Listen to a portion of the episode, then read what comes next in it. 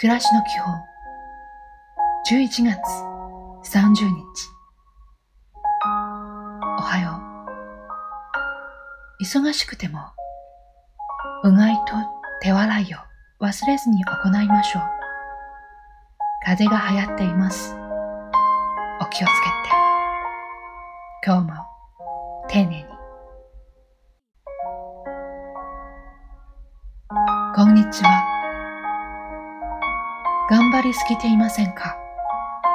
今日は、ちょっと力を抜いて、一休みの時間を大切にしてください。心配しています。